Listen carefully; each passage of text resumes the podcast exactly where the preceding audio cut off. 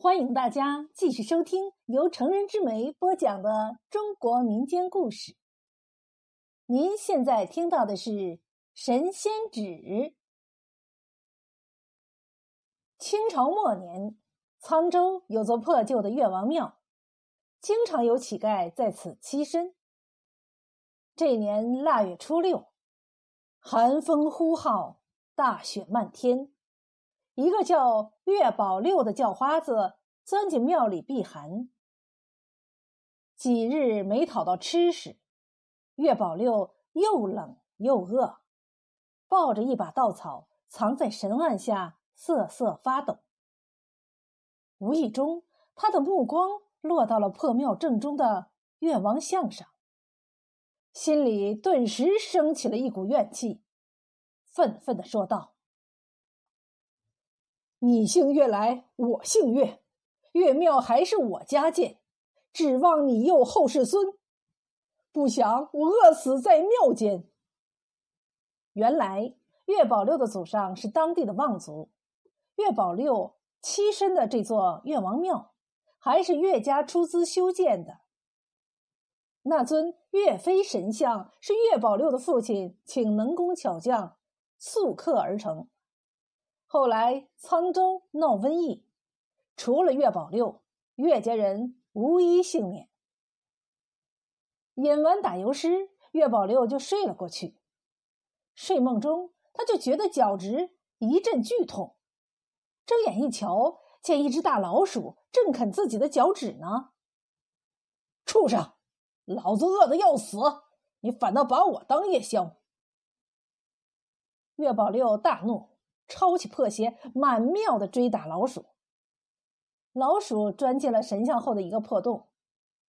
岳宝六不依不饶，用鞋子一掷，鞋子撞在了神像后背上，发出了“咚”的一声。岳宝六觉得声音有些奇怪，上前敲敲神像，发现神像竟然是中空的。岳宝六大喜。这塑神像的事儿是他父亲操持的，莫非父亲会在中空的神像内藏进什么金银财宝，留给子孙？他用石头砸开神像，里面却什么也没有。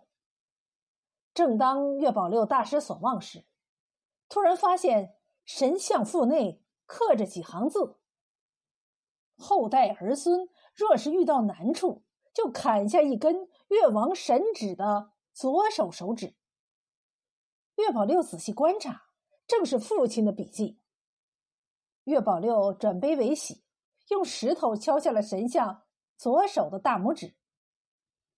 拇指内只有一张纸条，拿着这根手指去找北城汪天赐。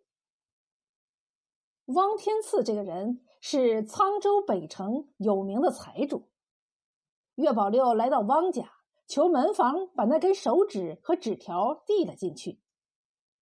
过了半晌，大门大开，汪天赐竟然亲自迎出来，高声问道：“哪位是岳少爷？”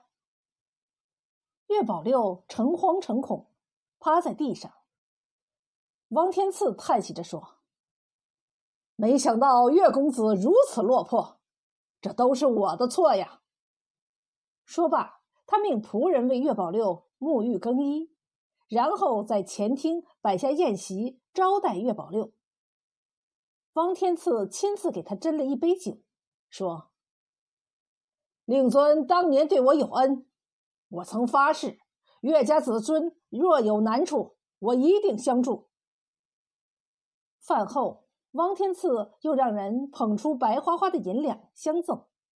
允诺日后岳宝六若有难处，尽管来找他。岳宝六怀里揣着沉甸甸的银子，先在仙客楼租了间上房住下，之后打扮光鲜。早上到茶馆吃茶点，中午逛花鸟市，晚上泡戏园子，一日三餐上酒楼下饭馆，过的是逍遥自在。那些一起讨过饭的，见岳宝六发迹了，全都争先恐后的来给他当跟班儿。岳宝六来者不拒，每日带着一帮闲人东游西逛，银子很快就见了底儿。这时有人给他出主意，何不再去求求汪天赐？岳宝六来到汪家，汪天赐啥也没说，命人拿银子给他。有了汪天赐这个大财主当靠山，岳宝六肆无忌惮，挥霍无度。俗话说：“讨饭讨三年，壮小子变懒汉。”这天，岳宝六早上起来一摸钱袋空空如也，就摇晃着来到汪天赐家里要钱。这次汪天赐却没有见他，只叫门房送给他一个木盒。岳宝六打开盒子。里面有一沓票据，每张票据上都记录了岳宝六讨要银两的数目，合起来竟然有上万两。岳宝六顿时傻了眼。汪天赐的意思很明白，我已经仁至义尽，我的银子不是天上掉下来的，养不起你这个活祖宗。没了汪天赐，岳宝六又拿起了讨饭碗。这天晚上，他正在岳王庙里唉声叹气，突然一激灵，心想：既然神像大拇指里有个汪天赐，别的指头里说不定还藏着救星。于是他又敲下了神像的食指，里面果然又是一张纸条：没了汪天赐，去找东城杨泥人儿。杨泥人是沧州东城有名的手艺人，有一手捏泥人的绝活。一炷香的功夫，别人有的捏了七八个，有的捏了十几个。再看杨泥人，只捏了个九层宝塔。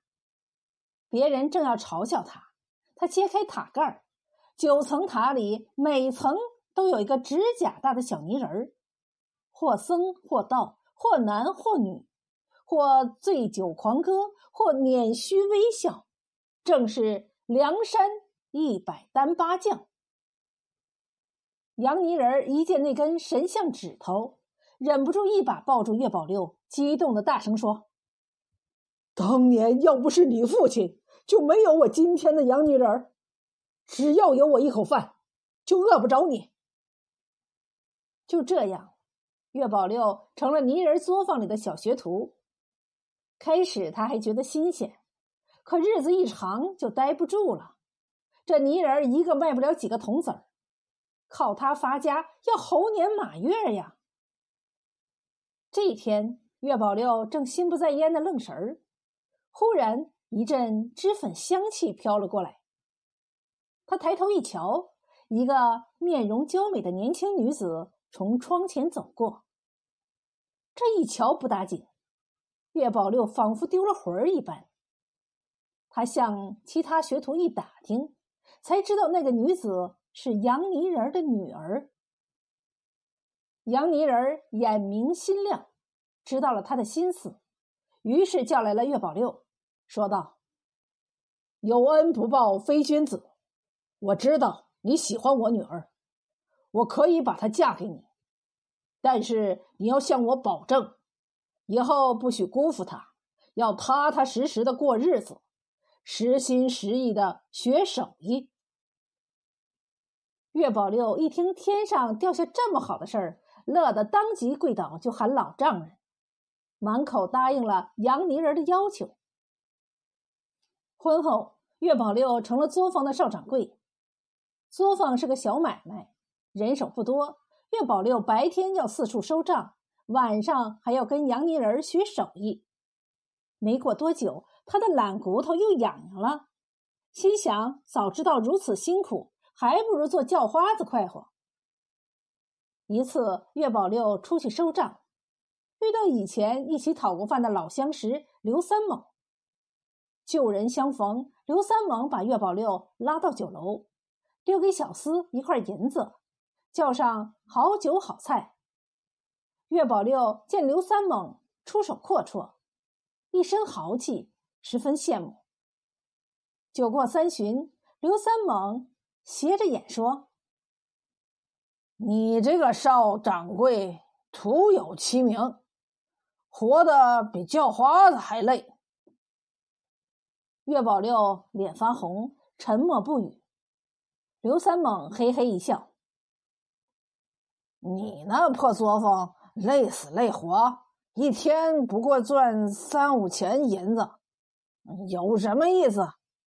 一会儿我带你去个好地方，保证让你不费吹灰之力，日进斗金。”岳宝六懵懵懂懂的跟着刘三猛穿街过巷，来到了一处坊间。坊内是乌烟瘴气，吆五喝六声不绝于耳，满目都是骰子、骨牌和满眼血丝的赌徒。岳宝六一下明白了，这里是个赌坊。岳宝六三天没回家，杨泥人急得正要报官。岳宝六醉醺醺的回来了，杨泥人大怒：“你跑到哪里去了？”岳宝六呵呵笑着，从两根袖管里哗啦的倒出了一堆银子。岳父，我发财了。杨泥人惊问：“哪里来的钱？”岳宝六说：“别问，以后大家敞开花。”他寻到了赚大钱的门路了。杨泥人是何等人，一下子就猜到女婿去了哪里。他气得一拍桌子：“你当初是怎么答应我的？说要踏踏实实的过日子，实心实意的学手艺。如今你……”岳宝六不高兴了：“咱那作坊一天能赚几个钱？我一晚上赢的。”够你吃三年的。从此，岳宝六整日泡在赌房，把杨泥儿的劝告全当耳旁风。杨泥人一气之下，把他扫地出门。岳宝六从此索性泡在赌场，吃喝嫖赌抽全染上了。傻子都知道，这赌场是诈骨吸髓的无底洞。没多久，岳宝六不但输得连裤子都当了，还欠了大笔的高利贷。逼债的扬言，还不上钱就剁了他的双手双脚。岳宝六差点吓尿裤子，赶紧去求杨泥人不想作坊大门紧闭，杨泥人早料到岳宝六会有这么一天，已经搬到外地去了。苦啊！岳宝六知道赌坊那帮人心狠手辣，自己难逃一劫。情急之下，他又来到岳王庙，一连敲下了神像的中指和无名指。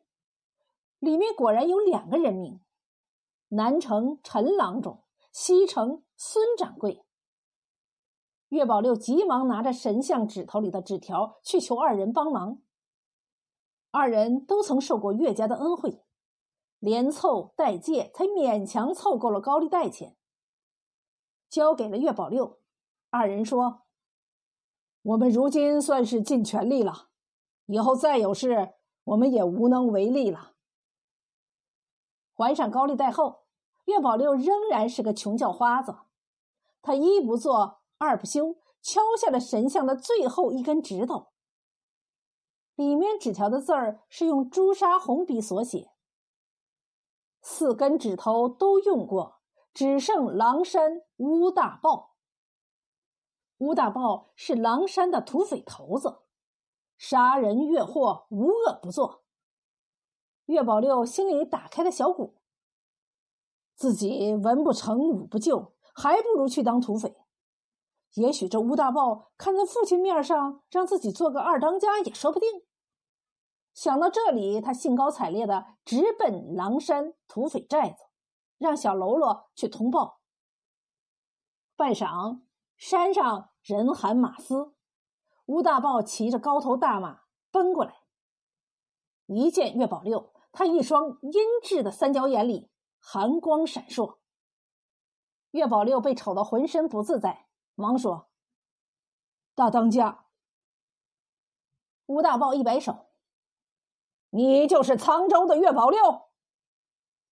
岳宝六忙说：“是是是。”然后递上父亲的纸条。吴大豹看罢，突然放声狂笑。岳宝六被笑得莫名其妙，吴大豹却大叫：“苍天有眼，老子今天总算能报仇了！”说罢，他掀开皮袍子，露出了空荡荡的左裤腿儿。岳宝六，我这条腿就是被你岳家人砍掉的，没想到今天你倒自己送上门来了。说着，抽出腰间的鸟铳，当胸给了岳宝六一枪。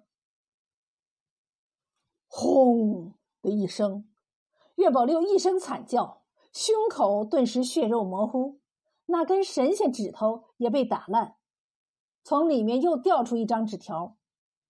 败家之子，留之何用？岳宝六大叫一声，猛地醒过来。刹那间，眼前的乌大豹和土匪无影无踪，自己正坐在原先的那座破庙里。屋外寒风呼号，大雪漫天，什么神仙指头、王天赐、杨泥人、乌大豹，早已经不见了。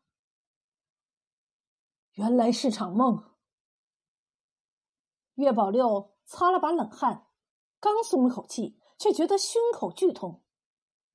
扒开衣服一瞧，发现梦里被乌大豹打伤的地方，竟然生了个碗大的冻疮。岳宝六目瞪口呆，借着屋外的雪光，看到眼前的越王神像冷冷而立。回想刚才似真似假的黄粱一梦。心里竟然莫名的感慨不已。不久，沧州城少了一个叫花子，多了个小货郎。小货郎不但手脚勤快，还会讲五根神仙指的故事。听过的人问他：“世上真有神仙指吗？”小货郎嘿嘿笑着，伸出了自己满是老茧的手：“有啊。”每个人都有自己的神仙纸，就看你会不会用了。